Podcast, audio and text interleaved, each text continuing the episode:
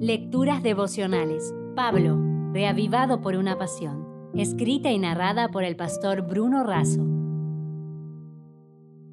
Hoy es 26 de octubre. Coronas de gozo.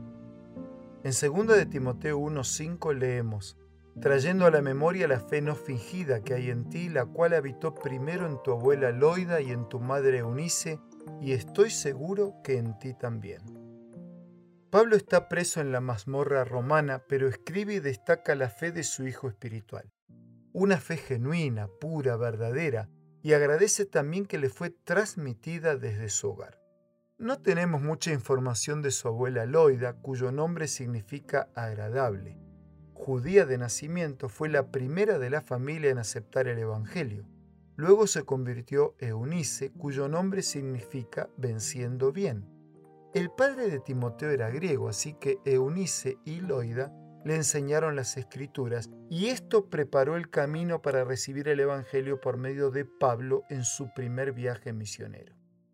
Dios había ordenado a su pueblo que enseñara a sus hijos el accionar divino, las grandes obras, la liberación de su pueblo, las promesas de un redentor y su revelación en la naturaleza y en la escritura. Elena de White escribió, vemos la ventaja que tuvo Timoteo al recibir un ejemplo correcto de piedad y verdadera santidad. La religión era la atmósfera de su hogar. El poder espiritual manifiesto de la piedad en el hogar preservó la pureza de su lenguaje y lo mantuvo libre de todo sentimiento corruptor. Esto fue así y seguirá siendo así con todos. Somos forjados en el hogar, Moisés en la humilde choza de Gosén, Samuel por la fiel Ana, Daniel antes de que el cautiverio lo separara del hogar de sus padres, Jesús en Nazaret con María. Elena de White dice, Padres, hay una gran obra que debéis hacer para Jesús. Satanás trata de aprisionar a los niños como con cintas de acero y podréis tener éxito en llevarlos a Jesús solamente mediante decididos esfuerzos personales.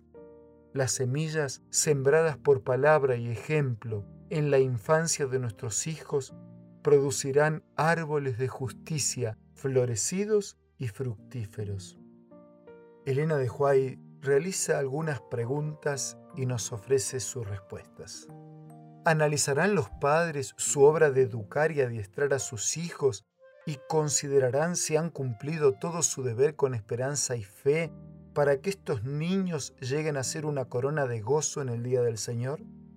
Padres, de ustedes depende el preparar a sus hijos para ser de máxima utilidad en esta vida y para compartir con ellos al final la gloria que ha de venir.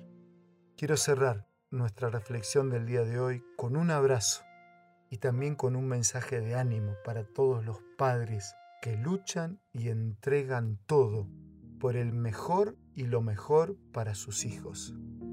Sigamos haciendo lo mejor, redimiendo el tiempo, orando y que la bendición de Dios libre a nuestros hijos de las cintas de acero del enemigo y coloque en ellos la corona de gozo.